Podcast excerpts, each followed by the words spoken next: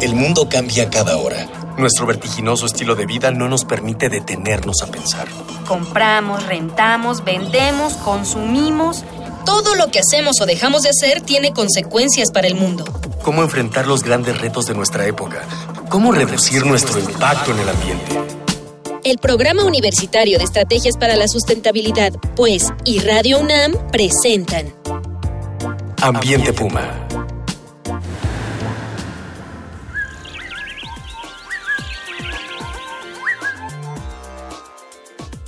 Tal? ¿Cómo está? Es un gusto estar nuevamente con usted. Yo soy Mireya Imas, directora del Programa Universitario de Estrategias para la Sustentabilidad de la UNAM. Y como siempre, pues le doy la más cordial bienvenida a este su programa Ambiente Puma. Voces, ideas y acciones sustentables. En la emisión pasada de este programa estábamos charlando sobre la resistencia en de la ciencia en la era de Trump o en los tiempos de Trump.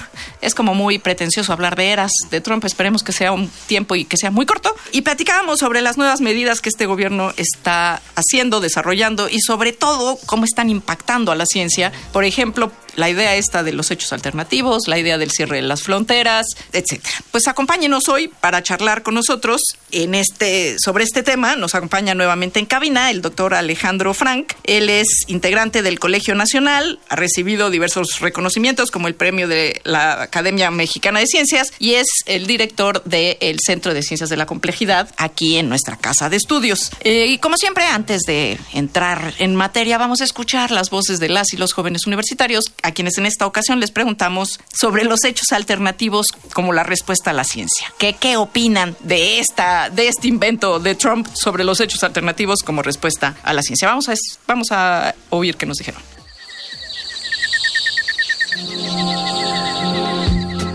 ¿Qué opinas de los hechos alternativos como respuesta a la ciencia? Mi nombre es Alejandro Goríbar, estudio en la Facultad de Ciencias en la UNAM, en la carrera de Matemáticas. Definitivamente que son una amenaza para el progreso humano, para su conservación, su sustento, puesto que estas, pues, podríamos decir que envenenan a la ciencia, la corrompen, la envilecen, la pueden ir degradando hasta cierto punto en que nuestros sistemas interpretativos del mundo son los menos certeros y los menos eficaces para conservar nuestra vida y nuestra sociedad, lo que hemos construido hasta ahora, ¿no? Todas nuestras, todas estas generaciones que han pasado en la humanidad. Llamo Eduardo Pérez Pasos, estudio en la Facultad de Ciencias, la maestría en Ciencias Biológicas. Pues pienso que justamente es algo dentro de la ciencia que muchos denominamos pseudociencia al momento de, hacer declaraciones en las que no hay un sustento. O sea, la ciencia tiene ciertas reglas que buscan siempre ser como reproducibles y que todo el mundo llegue a ese consenso sin importar religión, eh, creencias, eh, presupuestos, demás, ¿no? Entonces, justamente creo que eh, cae dentro de esa pseudociencia que deja mal parado a la gente que hace ciencia de verdad.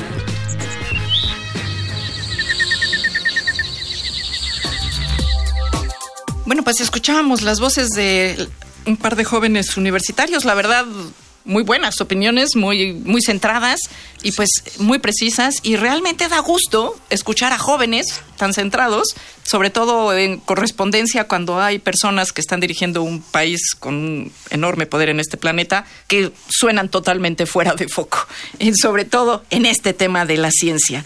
Alejandro, ¿Crees que puede haber una fuga de cerebros de los Estados Unidos y en el caso de que esto ocurra y de que la ciencia de los Estados Unidos se viera afectada, cuál sería el impacto de esto? ¿Quién, sale beneficiado de silenciar a la ciencia? Pues yo no creo que haya beneficiarios a largo plazo, por supuesto. Sabemos del cambio climático, es un hecho científico. Y la pregunta directa de si puede haber emigración de científicos de los Estados Unidos, más que eso, que sí va a haber un efecto y ya lo está viendo debido a las prohibiciones de viaje y a, las dificultades que se está que están presentándose con los inmigrantes ya no van a llegar inmigrantes que los Estados Unidos ha tenido una política de muy inteligente abiertas. de puertas abiertas y ha digamos convocado a, a, mentes muy brillantes de muy distintos países de hecho por ejemplo Michio Kaku que es un físico y divulgador muy conocido en Estados Unidos afirma que el deterioro educativo en Estados Unidos ha sido enorme y que solo se ha podido compensar a esta mala educación, sobre todo científica,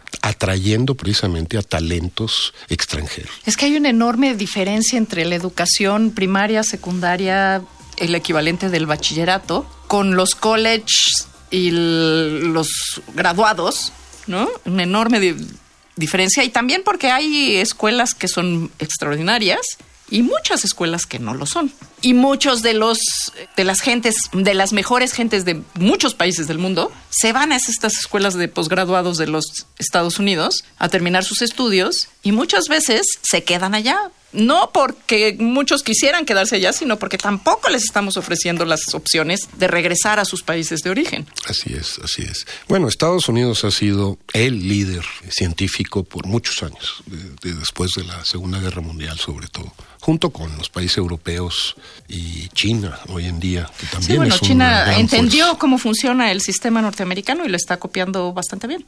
Sí, sobre todo en la cuestión de seleccionar a, gente pues con, mucho talento, con talentos eh, para la ciencia y, los está motivando y, invirtiendo en ello. México, desgraciadamente, eh, ya de por sí tiene una inversión muy baja en ciencia eh, acabo de si no llega ni al 1%, ¿no?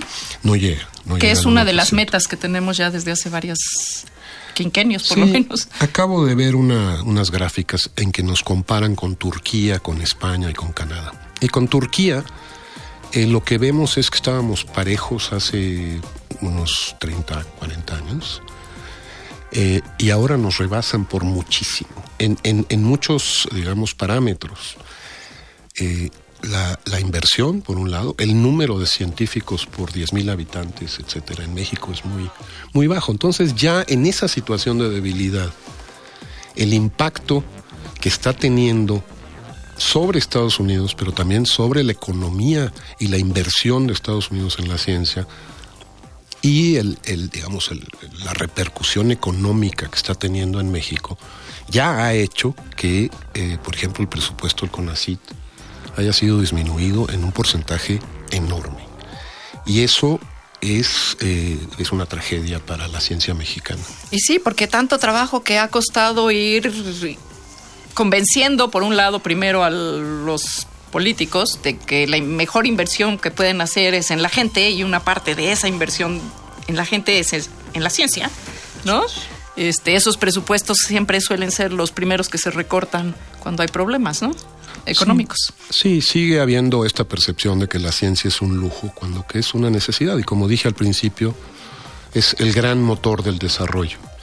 Y eh, tenemos que, tal vez aprovechando esta crisis, si se puede decir aprovechar, repensar y pensar en el, en el, digamos, en el mediano plazo y en el largo plazo y no aflojar en cuanto a nuestros esfuerzos que nos van a volver más independientes. Esta es una oportunidad de alguna manera, de tratar. Ahí dicen por ahí que las crisis siempre traen una, pequeña dosis de oportunidad. Eso dicen los chinos, aparentemente. Y no les va mal. No les ha ido y no les va mal. Este, bueno, le recuerdo que, como siempre, pues aquí estamos sumando voces. Usted puede comunicarse con nosotros en arroba UNAM Sustentable, en el Facebook e Instagram en Sustentabilidad UNAM, o bien en el correo electrónico en ambiente arroba puma.unam.mx. Recuerde que con las voces de todas y todos estamos aquí haciendo comunidad. Y por supuesto también mándenos sus sugerencias si tiene algún tema que le está girando en la cabeza y usted quiere que lo tratemos aquí, con mucho gusto. Nos encanta que nos, nos manden ideas para hacer programas. Y estamos aquí charlando con el doctor Alejandro Frank. Él es eh, director del Centro de Ciencias de la Complejidad. No sé, ya te, ya te puse como tres cargos en el Centro de Ciencias de la Complejidad, pero él es el responsable de la idea y el responsable del centro. Este, y nos está acompañando hoy aquí para platicar sobre la ciencia en los tiempos de Trump. Eh, ¿Cómo puede la ciudadanía apoyar a la ciencia? Yo creo que es una labor eh, que tiene que ser un acuerdo entre la sociedad. Eh, el, impulsar sobre todo a nuestros chicos, a los jóvenes, el apoyar la educación no es solo una, un emprendimiento que tenga que ser del gobierno, sino de la sociedad en su conjunto, de la gente en la iniciativa privada, eh, de individuos, industrias, etc.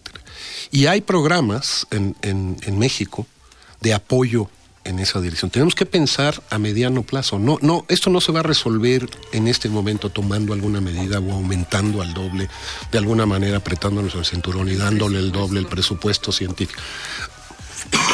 Sí, esto requiere un andamiaje mucho más complejo, mucho más estructurado, ¿no? Que nos permita realmente y desde la primaria, que es un poco lo que les pasa a los norteamericanos. Sí.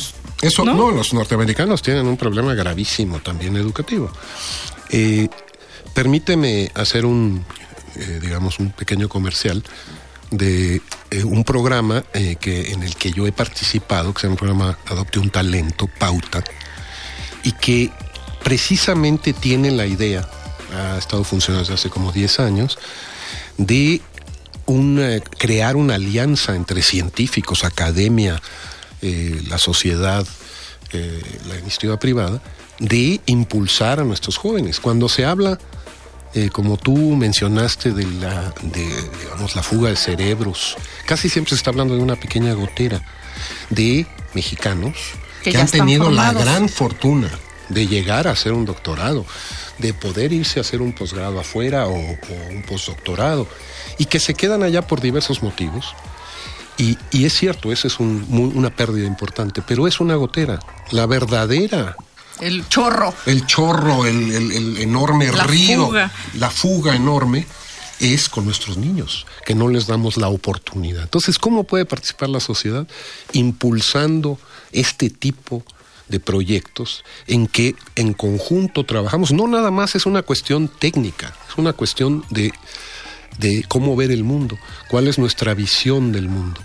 Y tenemos que impulsarla porque es obviamente el único antídoto que podemos tener, como decía Carl Sagan, contra las grandes eh, oscuridades, los grandes problemas de la humanidad. Exacto, y, digo, también tenemos que mirarnos el ombligo, ¿no? Estamos muy viendo lo que se nos viene del vecino del norte, pero también si no reconstruimos nuestro andamiaje, si no estructuramos bien lo que está ocurriendo en este país, si no cerramos las brechas de las desigualdades sociales, económicas, educativas, pues difícilmente vamos a, vamos a estar siempre a expensas de lo que pase en, en este caso con el país de nuestro país vecino del norte. Alejandro, en este programa que ya se está por terminar, cerramos con una pregunta eh, más bien con una sección que hemos denominado No hay pretexto. Y en esta sección le pedimos a todas y todos nuestros invitados que nos digan en una sola frase, pocos lo han logrado, pero esa es la intención de esta sección, ¿por qué no hay pretexto para que México invierta en ciencia? No hay pretexto para que México invierta en ciencia, porque es la única alternativa de desarrollo e independencia de nuestro país. Pues sí, y de nuestro país y, pues también como que de la humanidad, ¿no? Porque si queremos deshacernos de, de entelequias como la que preside hoy el primer una de las primeras potencias, si no la primera potencia mundial, pues es solo conciencia con conciencia y con más ciencia. Y así concluimos una emisión más de Ambiente Puma. Alejandro, muchísimas gracias por acompañarnos. Ha sido un placer estar aquí. Y bueno, pues usted no se pierda nuestra próxima emisión. Esto fue una coproducción de Radio UNAM y el Programa Universitario de Estrategias para la Sustentabilidad con el apoyo de la Dirección General de Divulgación de la Ciencia. Como siempre, en los controles y en la producción, Miguel Alvarado. En la investigación, sondeos e invitados, Miguel Rivas, Daniela Chirino, Daniel Serna, del equipo de Educación Ambiental y Comunicación del Programa Universitario de Estrategias para la Sustentabilidad. Y le invitamos a que el próximo domingo nos siga escuchando a las 4 de la tarde aquí para que sigamos reuniendo ideas, voces y acciones sustentables en este su programa de Ambiente Puma. Hasta la próxima. Una pequeña acción. Un cambio de actitud. Nuevos hábitos. Y nuevas formas de entender y relacionarnos con el mundo. Paso a paso. Aportamos un granito de arena. Para construirnos un futuro. El Programa Universitario de Estrategias para la Sustentabilidad, pues, y Radio UNAM presentaron Ambiente Puma